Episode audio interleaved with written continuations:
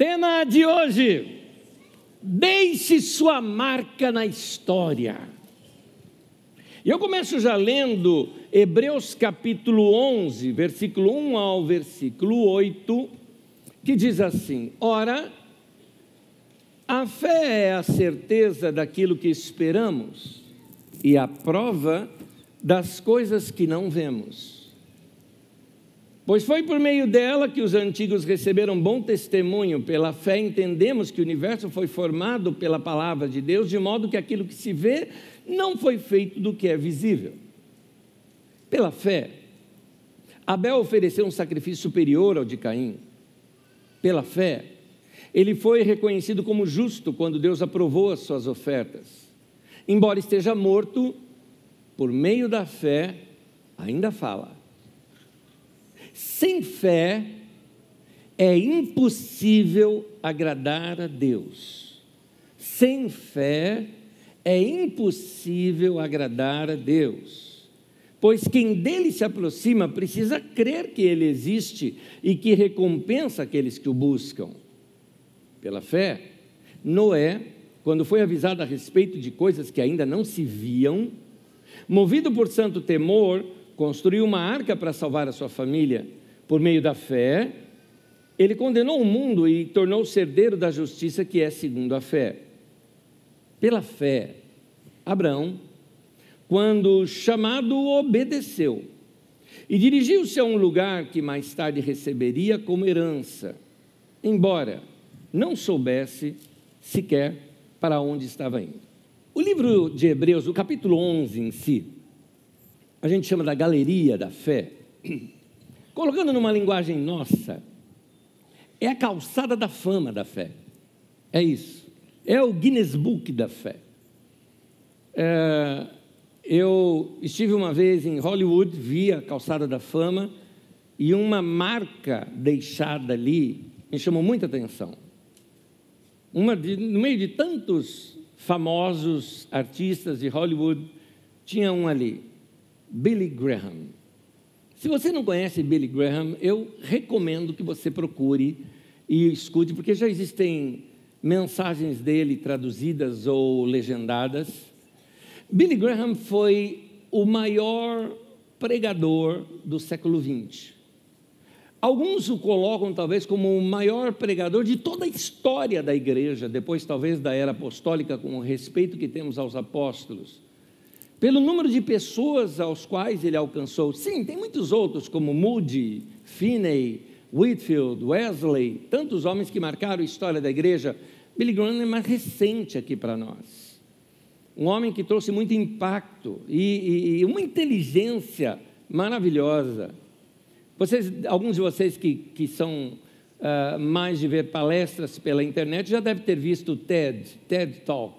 E no TED Talk você tem Billy Graham ensinando lá no TED Talk, fantástico. Em 20 minutos o cara fala uma coisa que eu levaria três horas aqui para ensinar.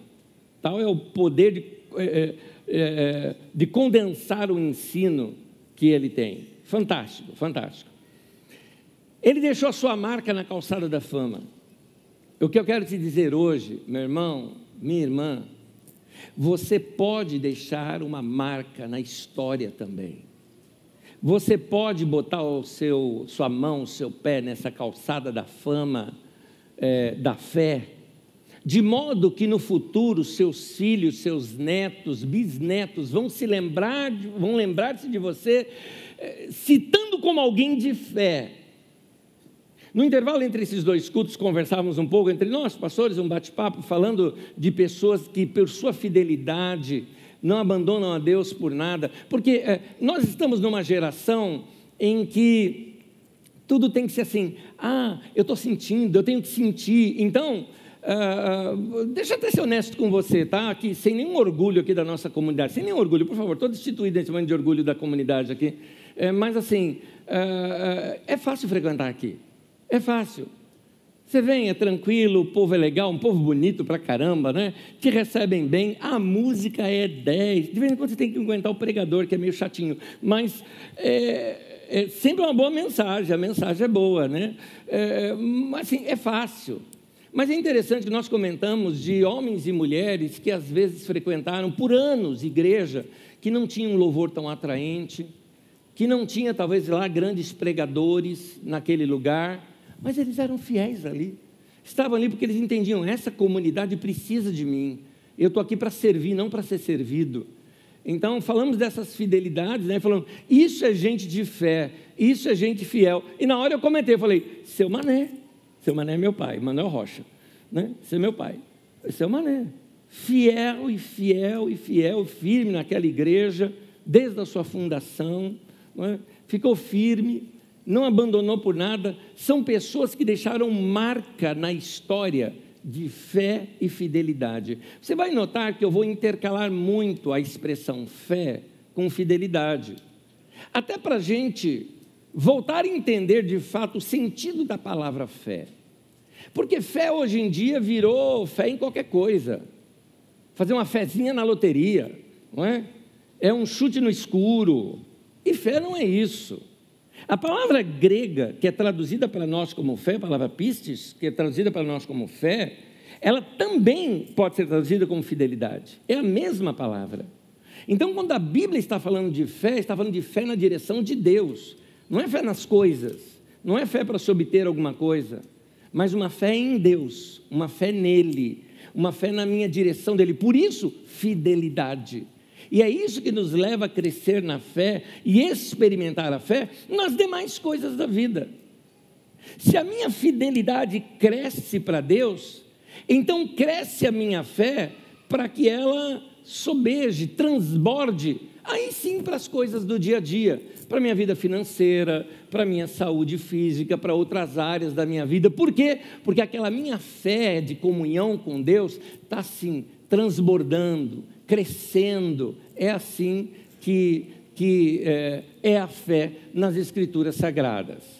Eu vou colocar para vocês aqui rapidamente alguns, algumas frases que vão nos ajudar a identificar o que é fé. Elas não, eu não vou terminar todas hoje. A mensagem de domingo que vem é praticamente uma continuação desta, mas eu quero lançar já um fundamento aqui para vocês. Primeiro, fé é crer para ver. Fé não é ver para crer. Fé é crer para ver. Porque a fé ela vê o futuro, ela vê o adiante. É, um esportista que quer quebrar um recorde, ele tem que crer para ver. Um arquiteto que quer construir algo fascinante, primeiro ele, ele vê dentro de si, esse é o crer. Ele viu dentro de si antes de vê-lo do lado de fora. Usando aqui uma linguagem de um livro chamado A Quarta Dimensão, de Yang Cho, temos aqui na nossa livraria. Uh, ele usa a expressão ficar grávido. Fica grávido. Aquilo está dentro de você, vai crescendo até que uma hora vem a existência física. Mas aquilo aconteceu primeiro na, na, sua experiência espiritual, por isso ele usa o termo, na quarta dimensão, antes de vir para essa nossa dimensão física. Né?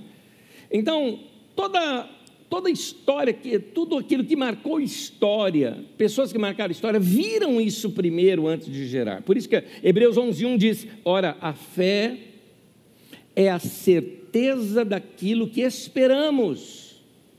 A partir do momento que eu recebi, eu não preciso mais de fé é a prova das coisas que não vemos. Se isso funciona nessas questões físicas, imagine como não é isso na nossa relação com Deus. Você precisa crer para ver. Se você precisa de um milagre na tua vida, você tem que crer para ver. Se você quer mudança no teu casamento, meu querido, não desiste não, tem que crer primeiro para ver depois quer mudança na sua, toda a sua estrutura financeira da vida, primeiro se crê para depois ver. Vida emocional, primeiro se crê para depois ver. É assim. A gente, uh, aliás, uma dica aqui para os solteiros, uma dica para vocês. Uh, um dos meus pastores estava pregando sobre família. Eu era solteiro, não tinha nem namorada, ouvindo aquela pregação e ele, ele não era sobre família, ele estava pregando sobre educação de filhos.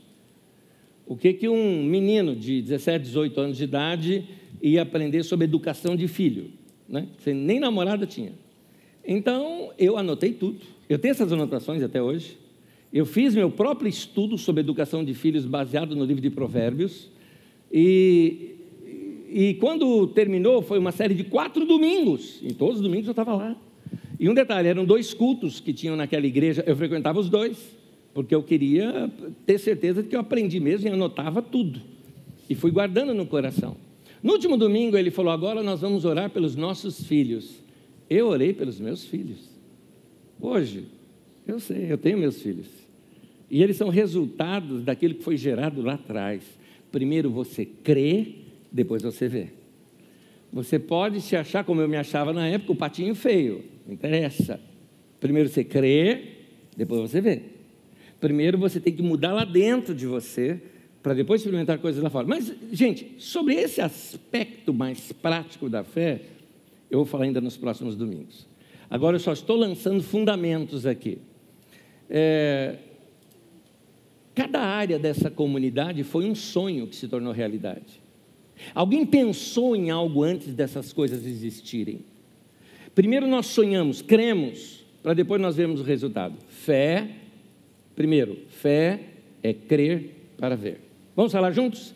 Fé é crer para ver. Aproveitando o momento que você está me repetindo, segundo, fé é obedecer mesmo sem sentir. Vamos lá? Fé é obedecer mesmo sem sentir. Aqui é um outro aspecto da fé interessante, porque fé ela está ligada à obediência. E obediência mesmo quando eu não entendo a situação. Porque eu já lhes disse que fé e fidelidade é a mesma coisa. Então, se Deus me falou algo, mesmo que eu não entenda, eu vou obedecer aquilo que Deus falou. Foi o caso de Noé. A Bíblia diz aqui no texto que nós lemos, em Hebreus 11, 7, fala sobre Noé. E Noé, ele, ele obedeceu a Deus.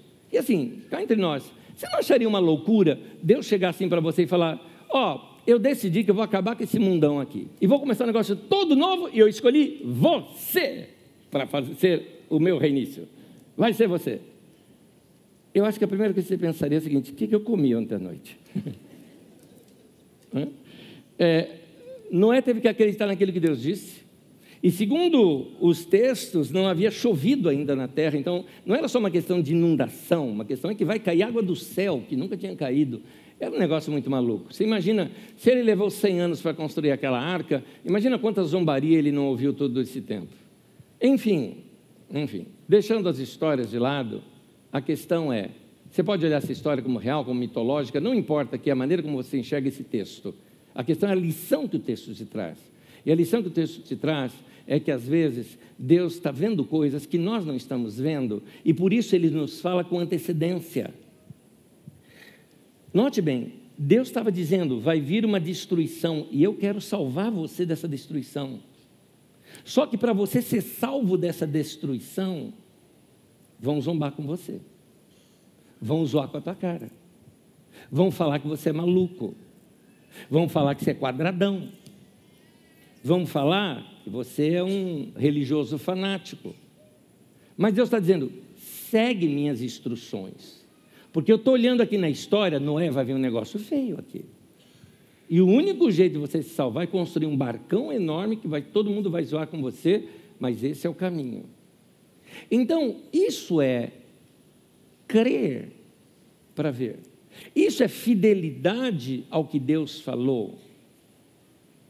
Deus está prevenindo você todas as vezes que Ele coloca um mandamento para você.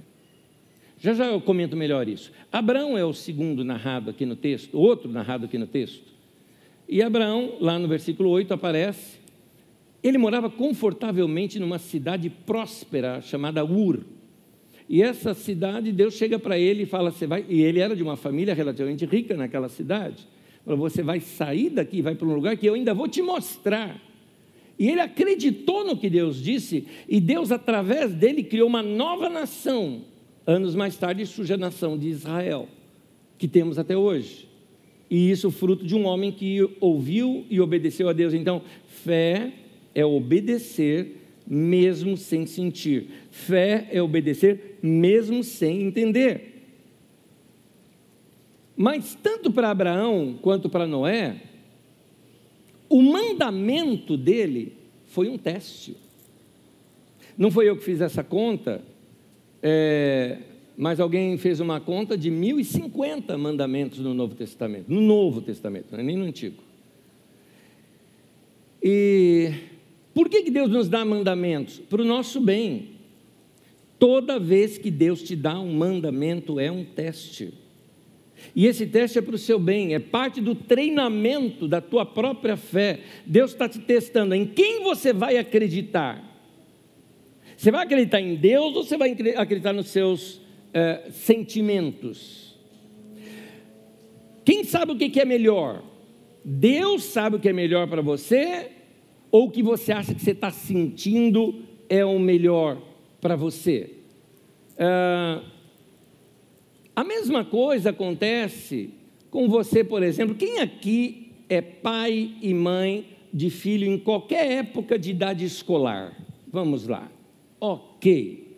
Você chega para o seu filho ou para sua filha e você diz assim: ah, menino, para com o videogame, vai estudar, que amanhã você tem prova. Ou para com o filme, para com a série, vai dormir, porque amanhã você levanta cedo e vai ter prova. Dois lados da história. O lado do pai e da mãe. Ele quer o melhor para o filho. Ele está dando, ele, ele assim, ele está mostrando o futuro. Você precisa fazer isso. E outra coisa, por que esse pai e mãe estão fazendo isso? É chatice? Não, é amor mesmo. Amor é responsável, amor não diz sim o tempo todo, amor também diz não. É esse o caso. O lado do filho. Pô, que chatice! Tem que parar isso daqui. Não estou com vontade. Meus pais não entendem meus sentimentos.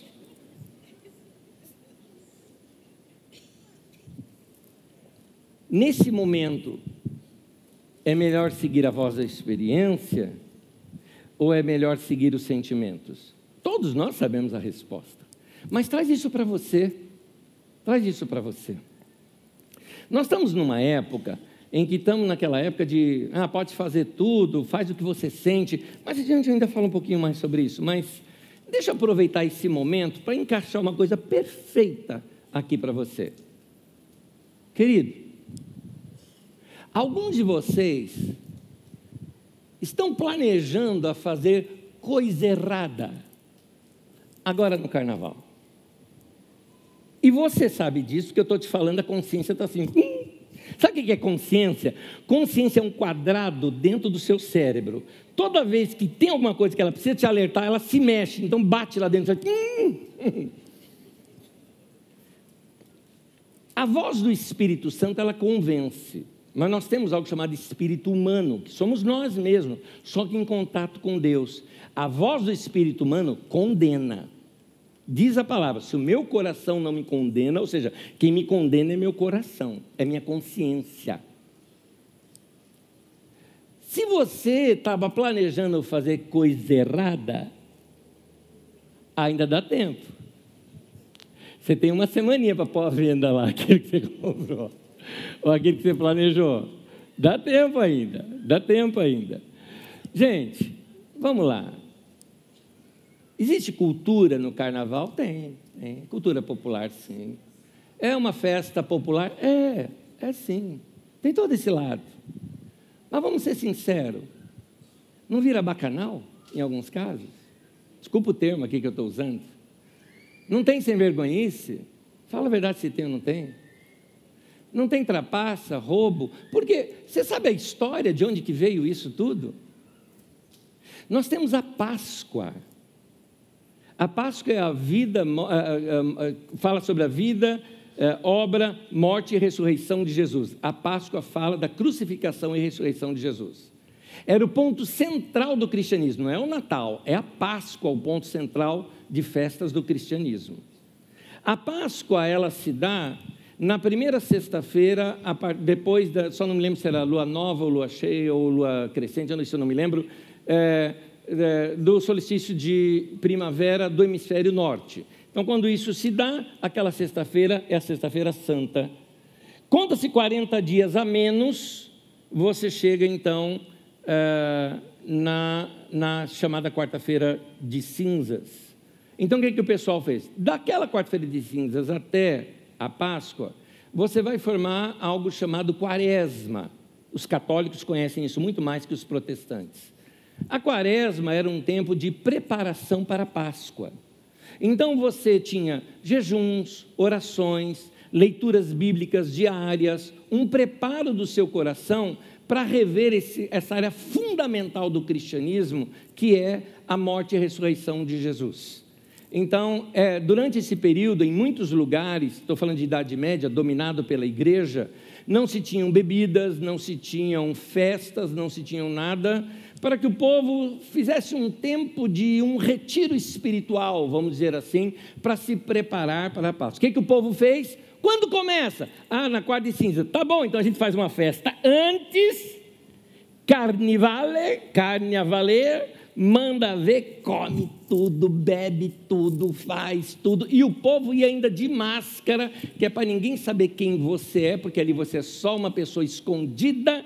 Para o quê? Para aprontar com a mulher do outro, com o marido. Aí ninguém sabe de quem é de quem ali. Era isso. Diferente aqui no Brasil. Ou você acha que era só brasileiro que faz isso? Eu estou falando lá de Roma isso. Imagina aqui no Brasil. Então, dá tempo. Tá? Dá tempo. Tem uns que estão assim, engolindo o povo de Adão aqui comigo, meu filho. Mas dá tempo. Da mesma forma como Deus te previne de erros no futuro, para o teu bem, nesse momento Deus está falando com você, se santifique, tenha uma vida mais correta. Use esse tempo para estudar, para crescer, tempo com a família. Vai ampliar tua mente. Sabe por quê? Enquanto o povo vai enfiar o pé na jaca, você vai crescer e vai sair melhor disso. E como o ano no Brasil só começa em março, você vai começar o ano novo, né, que começa em março aqui no Brasil, né? Você vai começar adiantado dos outros. Você vai estar numa situação diferenciada. Você vai ver isso comigo mais adiante aqui na nossa mensagem. Você vai estar diferenciado dessas pessoas. Então, meu querido, segue o que Deus está te falando. É para o teu bem. É para o teu bem. Eu, eu queria mostrar para você, em 1 João capítulo 2, versículo 15 ao 17, diz assim: Não amem o mundo. Nota essa primeira frase não ame o mundo. Ela já contradiz, pode voltar para mim aqui que eu vou explicar isso aqui um pouco. Ela já contradiz um pensamento que nós temos aqui na nossa geração, que é o pensamento assim: olha só que silogismo é esse. Silogismo é uma lógica baseada numa ilógica, né? É uma mentira com uma lógica por detrás, para travar a tua mente. Na nossa geração se pensa assim: se você está amando, amor vem de Deus. Então é de Deus. A Bíblia está mostrando que você pode amar coisa errada. Ou melhor, as coisas erradas. É melhor falar assim, que aí você sabe. Então, você pode estar amando as coisas erradas. Você sabe o que é mundo. Eu não preciso definir isso para você. É tudo aquilo que é anticristo, que é anti-Deus, que é contra a santidade.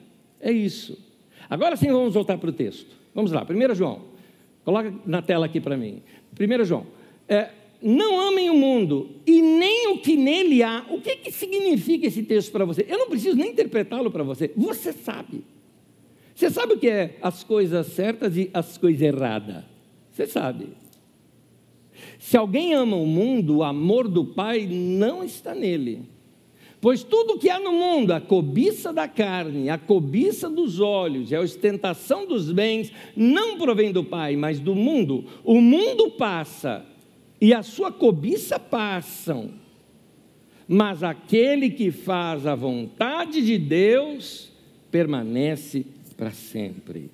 Amém.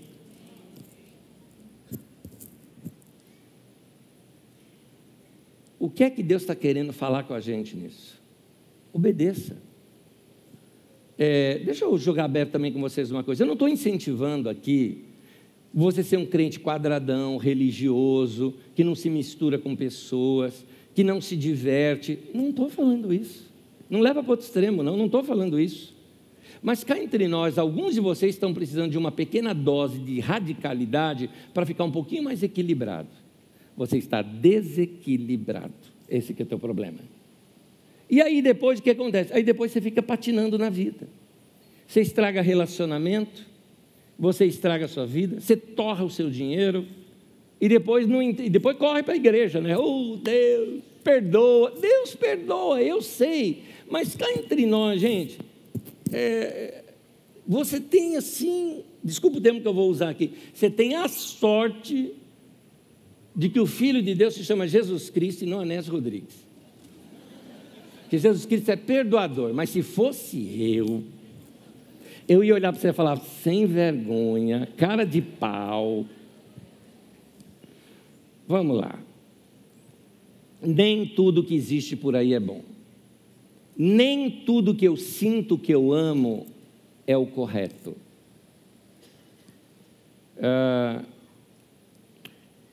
quando nós falamos aqui sobre espírito, alma e corpo nos domingos passados, e que vamos estudar um pouco mais sobre isso, eu recebo influência externa, mas eu também tenho influência interna minha, da minha relação com Deus. Hoje você está recebendo influência interna. Então, ao resistir às tentações, das influências internas que vêm da carne e se alimentar daquela perseverança que vem do Espírito, a tua fé cresce. A fé vem do Espírito. Então, Deus, ele pode falar coisas que no momento são difíceis de obedecer, mas se ele te fala, é aquilo que eu digo ali, ele está vendo o futuro e está dizendo, filho, vai acontecer um negócio aqui. Eu estou te alertando agora para te prevenir. Ah, todo mandamento, guarda bem isso, é um ato de amor da parte de Deus. É Deus te prevenindo de cair. Então Deus não é chato. Ele só está te prevenindo. Se você resolve desobedecer, quem que vai se machucar? Não é Deus, querido. Ah, e se eu desobedecer? Desculpa o termo que eu vou usar. Problema teu. Deus vai continuar sendo Deus, a vida continua e você se afundando na lama porque você quis. Então está te prevenindo. Então, ao viver uma vida pela fé, em obediência, você vai começar a experimentar o melhor que Deus tem para você. E um detalhe, ainda vai ser uma pessoa que agrada a Deus. Grava aí só. Fé é crer para ver, fé é obedecer mesmo sem sentir. Terceiro, fé é ofertar com o coração agradecido. É interessante notar como a contribuição financeira e a nossa fé elas andam juntos. Interessante notar que Jesus falou mais de vida financeira do que ele falou sobre oração. Interessante isso. É, Deus muitas vezes está falando para a gente: em quem você vai confiar? Você vai confiar na minha metodologia, na minha maneira que eu estou ensinando de você organizar a sua vida financeira ou você vai confiar na sua? É interessante notar que naquela galeria de fé que nós vimos ali de Hebreus, ah, um dos homens que aparece ali, aliás, o primeiro que aparece é um tal de Abel. E esse Abel aparece ali, interessante, por causa da sua oferta. O primeiro que aparece tinha a ver com oferta. Diz ali Hebreus 11, versículo 4. Pela fé, Abel ofereceu a Deus, nova versão internacional. Na outra versão, Bíblia Viva diz: Foi pela fé que Abel obedeceu a Deus e trouxe uma oferta que agradou a ele.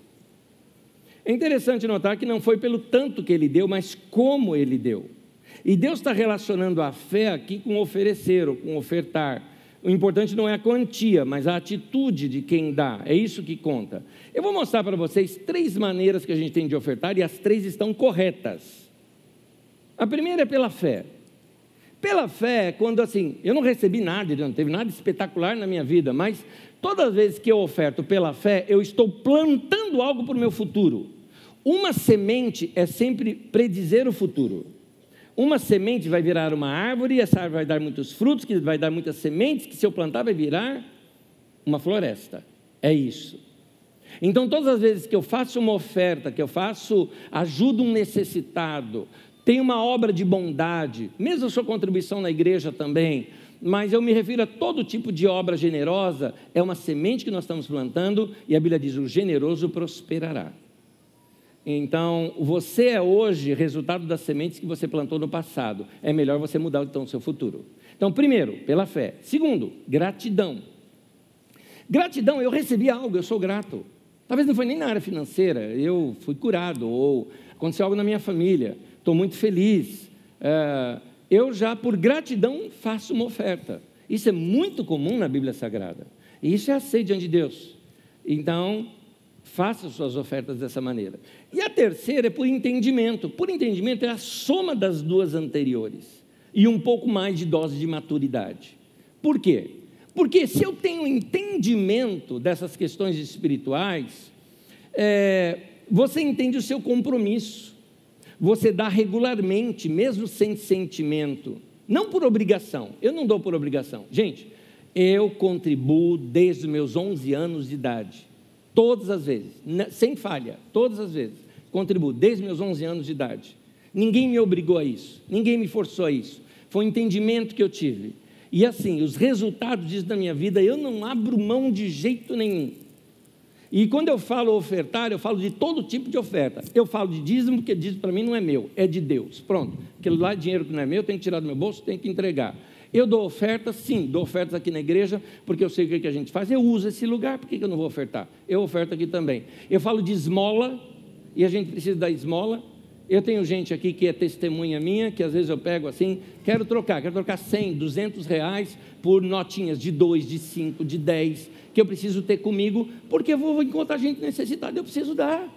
Tem, tem mãos, tem muita gente passando fome. Entre nós, 5 reais do meu bolso, 10 reais na, na minha conta do mês, não faz cosquinha. Mas na vida do cara é um lanche que ele come, alguma coisa que ele possa comer, que possa suprir a gente doa alimento, a gente doa roupa, a gente doa tempo, a gente doa um monte de coisa. Faz parte da cultura da nossa família isso. Então, quando você faz isso, você cresce na fé. Você cresce na fé.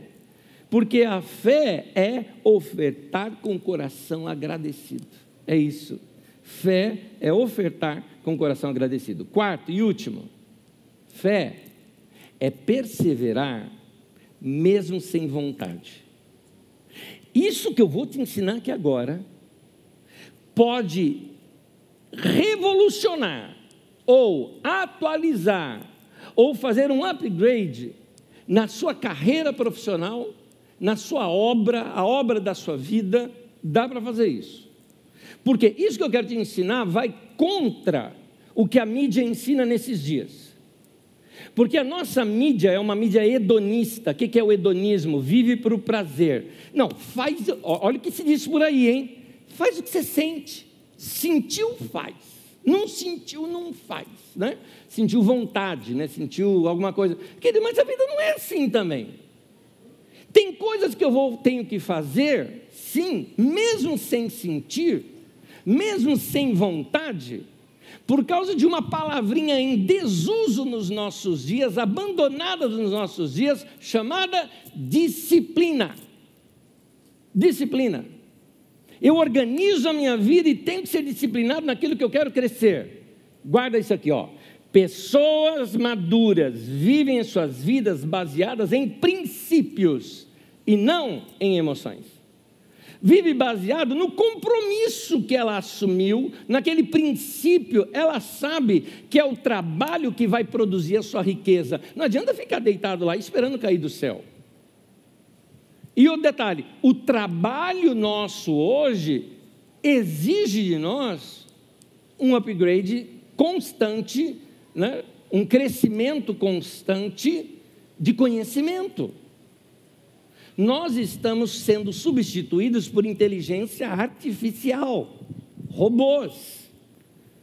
Eu andei essa semana traçando altos papos uh, com o, o Chat GPT. É um, uma inteligência artificial que virou modinha agora aqui na internet. Altos papos ali. Inclusive, corrigindo. Eu achei o máximo quando eu corrigi o robô. Semana passada. Mas qual que é a, a, a, a civilização mais antiga da América Latina? Ele citou uma lá. Eu falei, ah, mas não é tal. Ele falou, me desculpe, eu estou errado. Eu falei,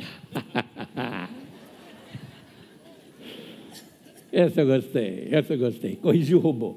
Mas tudo bem, ele aprende. Agora, quando eu perguntei depois de novo, ele já sabia a resposta certa. Aí eu fiz um teste com ele. Fiz o teste essa semana.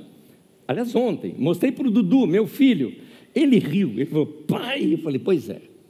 Eu falei assim para o robô. Falei, eu falo robô, mas é um, uma inteligência artificial, tá?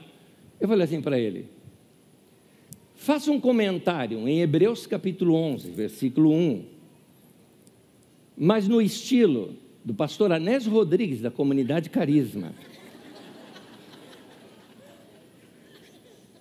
E o robô fez.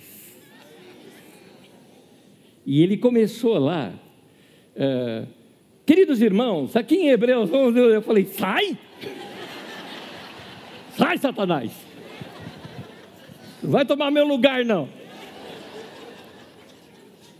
Pois é, pois é. Alguns ficam com medo, né? Que negócio. Ah, você acha que os robôs vão substituir humanos? Não, isso é coisa de Hollywood. O ser humano se adaptou a vida inteira. A história toda de evolução nossa, a gente vai se adaptando. Eles vão começar a fazer coisas que a gente faz para que a gente faça outras que eles não têm condições de fazer. Então, somos nós que temos que crescer. Mas minha pergunta agora para você: o que é que você está investindo na sua vida? O que é que você está investindo para crescimento? Sem disciplina, você não cresce. Então, para de viver baseado em emoção e viva em compromisso. Emoções vêm e vão. Então, guarda, fé é perseverar mesmo sem vontade. Eu oro e eu leio a Bíblia, sim, por prazer, sim, porque eu amo, mas sim também por disciplina. Ou você acha que tem dia que eu não quero ler? Você acha que não? Já vou até te dizer quando. Amanhã, segunda-feira. Gente, segunda-feira eu quase que me desvio do Evangelho e me converto de novo. Que depois de três cultos aqui pregando, só vendo crente o domingo inteiro, tendo passado o sábado afundado dentro da Bíblia, domingo só falando disso, eu, eu, eu morro no domingo, ressuscito na segunda e tenho que aprender tudo de novo. Mas nesses dias eu também tenho a minha disciplina pessoal de leitura, de estudo, mesmo. É interessante, contei isso domingo passado para vocês. No meu dia de descanso, de lazer, o meu lazer é estudar. Eu gosto disso.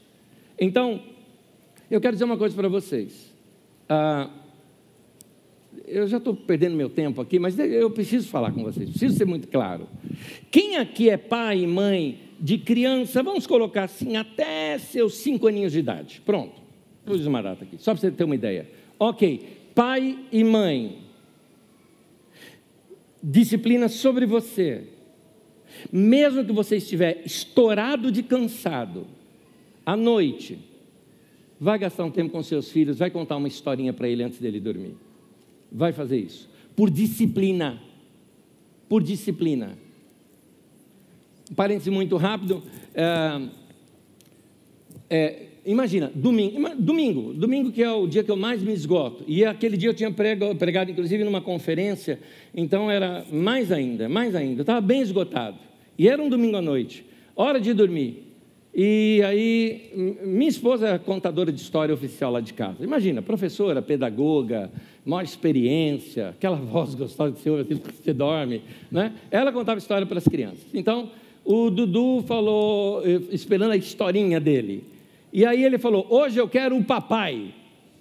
Eu falei: Não, hoje não. Contador oficial é sua mãe. Não, pai, mas eu quero você. Estou contando meus erros, tá, gente? O que eu estou falando não estou me elogiando, eu estou me criticando. Aí eu falei, filho, eu não sei contar história. Ele falou, sabe sim, você conta todo domingo lá na Carisma. Eu falei, então, mas eu conto para adulto. Ele falou, mas eu entendo. Eu falei, tá bom. Gente, eu inventei uma história para ele, mas inventei uma história daquelas assim, num caminhão de lixo, aqui, aquele gostado de caminhão de lixo, num caminhão de lixo aqui em Osasco, e o caminhoneiro é, é, ficou ruim, ele que foi dirigindo o caminhão, e chegou aqui na Carisma, aí o Gernando chama ele para cantar aqui na frente. Eu fui inventando, o que estava na cabeça eu inventando. Meu filho tem 20, esse filho tem 20 anos de idade hoje, pergunta a história para ele hoje, ele te narra a história. E ele fala: Foi a melhor história que eu já ouvi na minha vida. É claro que eu olho para minha esposa e falo, sou melhor que você. Estou brincando, não dá para bater. Mas é, é, ali eu inseri princípios, práticas de generosidade, de ajuda ao próximo, tudo mais, contando uma historinha. Meu querido, disciplina. Então, é, outra coisa, nossa geração, ela exagera na questão sentimento. Então, ela só pega essa área periférica do amor chamada sentimento. A essência do amor não é de sentimento, a essência do amor é de decisão. Deus decidiu amar o mundo de tal maneira. Não é ele assim, ficou romântico em um sentimento. O romantismo e os sentimentos existem, existem. Faz parte do amor? Faz, mas ele é periférico. O âmago do amor é uma decisão. Decisão é quando você faz uma cisão, você faz um rompimento. Então, romper com o quê? Romper com o egoísmo. Eu decidi fazer algo pela outra pessoa e não por mim. Eu decidi então, quantos casados temos aqui? Marido, mulher, você, é uma decisão amar essa pessoa. Um dia você fez um voto que você decidiu amá-la, torná-la feliz, torná-la realizada, e a sua felicidade está em vê-la feliz. Solteiros, dá tempo de desistir e não casar nunca, tá? Mas casamento é isso sim. Mas casamento é isso sim é você fazer pelo outro mesmo sem vontade. O culto está passando do horário hoje, vocês vão depois para casa, vão comer. E assim, sabe aquele momento depois do almoço, naquela situação assim, pós-prandiana, aquela leseira, aquela vontade de uma sonequinha. Aí você dá aquela olhadinha assim e aquela pilha de louça para lavar não dá uma de Miguelão, não, fechando os olhos. Por amor. Vai lá lavar. E as irmãs estão assim falando: Deus fala, Deus, aleluia. Como Deus fala nessa igreja. Olha a mulherada, só a mulher está aplaudindo. Olha lá.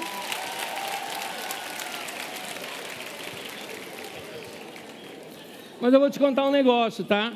lá em casa, estou falando uma coisa nossa, é cultura nossa. Não estou dizendo que está certo que está errado, é cultura da nossa casa. E essa cultura, um detalhe, não foi feita por mim, foi feita por um dos meus filhos, o meu mais velho. Nós estávamos ali uh, jantando, tínhamos acabado de jantar, e por alguma razão automática, até mesmo a Magda foi lavar a louça, ele falou: Não, não, peraí, peraí. Todo mundo aqui trabalhou, que todos trabalham, todo mundo aqui trabalhou, não é justo que ela que lave louça, para com isso né? É, ele falou assim: aqui todo mundo tem que ser responsável. Ele falou: eu vou começar, mas aqui a gente faz rodízio entre nós e todo mundo tem que fazer isso tudo. Então, lá todo mundo lava louça, todo mundo lava roupa, todo mundo limpa a casa, todo mundo faz. Não é serviço da mulher. Para com esse machismo, meu querido, que o serviço é da mulher. O serviço é de todos. Aí, tem alguns homens que estão me fuzilando aqui hoje. Eu vou precisar de escolta de segurança para sair daqui hoje. Mas voltando ao meu assunto, voltando ao meu assunto, você entendeu? A, a fé é eu fazer mesmo sem vontade algumas coisas. Porque eu faço por propósito, eu ando por princípios. Quando eu te disse que isso pode revolucionar a sua vida profissional e a sua vida financeira, nós devemos fazer algumas coisas, mesmo que a gente não sinta vontade, porque esse é o segredo do sucesso, esse é o segredo das coisas darem certas. Ó, guarda isso. Gente bem-sucedida são pessoas simples e comuns que fazem o que a maioria das pessoas não sente vontade de fazer. Vou repetir: gente bem-sucedida não é gente assim super dotada de inteligência, isso e aquilo. São pessoas simples e comuns, mas que decidiram né, fazer o que a maioria das pessoas não sente vontade de fazer. É isso que o diferenciou. É isso que faz de você um profissional diferenciado. Pergunte a isso a um bom atleta: por que, que o cara é bom? Não é só porque ele gosta, porque o cara treina pra caramba. E ele treina no horário que nem é horário de treino. Pergunta para um bom músico. Não é porque ele gosta de música, fica lá tocando e papo pro ar, tal, tal. Não, não é isso não. Ele é bom porque ele passa cinco, seis horas estudando aquilo. Ele estuda o instrumento, ele não só toca. Pergunte isso a um bom, até um bom vendedor. Ele fica buscando ideias de vendas e técnicas diferentes. Ele vai estudar, vai ver cara que faz melhor do que ele aquilo. Pergunte para um, um homem ou uma mulher que você considera homem ou mulher de fé. Aquela fé foi construída, porque ele começou com a mesma medida de fé que você começou. E se ele ou ela tem uma grande fé, é porque alguma coisa, ele estava fazendo alguma coisa na hora que ninguém estava fazendo. Ele estava fazendo o que a maioria das pessoas não sente vontade de fazer. E talvez nem ele tinha vontade, mas fez por questões de disciplina. Então, essas pessoas decidiram fazer coisas, desenvolver hábitos com ou sem vontade, sentindo ou não vontade de fazer, eles faziam. Eu preciso terminar, vou pedir para você ficar em pé comigo. Eu tenho mais uma frase aqui para você. O segredo de ser bem-sucedido é ir além do que é comum. Segredo de ser bem-sucedido é ir além do que é comum. Vou terminar. Vamos colocar em prática a fé. Alguns de vocês estão aí, talvez já desistindo do casamento, ou desistindo da carreira. Tem gente até que está desistindo de viver. Ou se você se rendeu à doença, ou acha que tua vida nunca vai sair da miséria, tua vida não acabou. Esse não é o fim da história. E você não veio hoje aqui por acaso, porque não tem acaso no dicionário de Deus. Tem propósito, não acaso.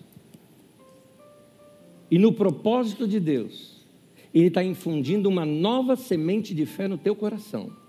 E olha que você já recebeu domingo passado, você tem recebido que sementes de fé. E essa semente de fé no teu coração vai crescer e vai frutificar e vai te tornar um homem, uma mulher de fé. Então, Continue crendo, mesmo que não esteja vendo nada. Continue obedecendo, mesmo que não esteja sentindo nada. Continue sendo generoso, mesmo que você esteja apertado. Continue perseverando, mesmo que você esteja sem vontade. Mas note a expressão: Continue. Continue. Porque fé é nós acreditarmos no que Deus disse. E eu vou te dizer uma coisa aqui que Deus disse. Deus disse, está escrito nas Escrituras Sagradas. Aquele que começou a boa obra na sua vida, ele há de completá-la até o dia final, que é o dia do Senhor Jesus Cristo. Amém. Deus vai terminar isso na sua vida. Deus vai completar. Hoje é parte do treinamento. Você vai crescer mais. Você vai crescer mais. Me permita orar por você. Me permita orar por você. Senhor, eu oro para que a mente e o coração dos meus irmãos se expanda, cresça. E hoje, essa semente de fé, que ela seja guardada, bem regada no coração dos meus irmãos, para que venha crescer, frutificar e eles venham experimentar o melhor do Senhor. O Senhor prometeu na tua palavra que se nós quisermos e te ouvirmos, comeremos o melhor nessa terra. Nós queremos o melhor do Senhor. Nós queremos essa terra prometida. Nós queremos a vida abundante que Jesus prometeu, Senhor. Então, Senhor, começa a mexer no coração dos meus irmãos, nos seus sonhos, nos seus desejos, renovando laços nas famílias, nos relacionamentos, nas amizades, no trabalho, expandindo a área profissional de cada irmão, com inteligência, com produtividade, com crescimento tocando na área física desse povo, não deixando-os aceitar a doença de, de, de, graça, mas resistindo este mal em seus corpos e recebendo pela fé a cura que pode vir da tua parte para cada um desses meus irmãos e irmãs. Senhor, eu te peço, ó Deus, uma revolução de fé no coração dos meus irmãos. Que os meus irmãos vivam em santidade, que te amem, que cresçam e utilizem esse tempo por um tempo de crescimento em suas vidas, que teu Espírito Santo continue falando com cada um deles, e eu já vou te agradecer pela resposta, porque o Senhor é um Deus que nos ouve as nossas orações. Muito obrigado, Senhor, em nome de Jesus. Amém e amém. Boa semana para vocês. Que Deus abençoe. Bom em paz. Até domingo que vem.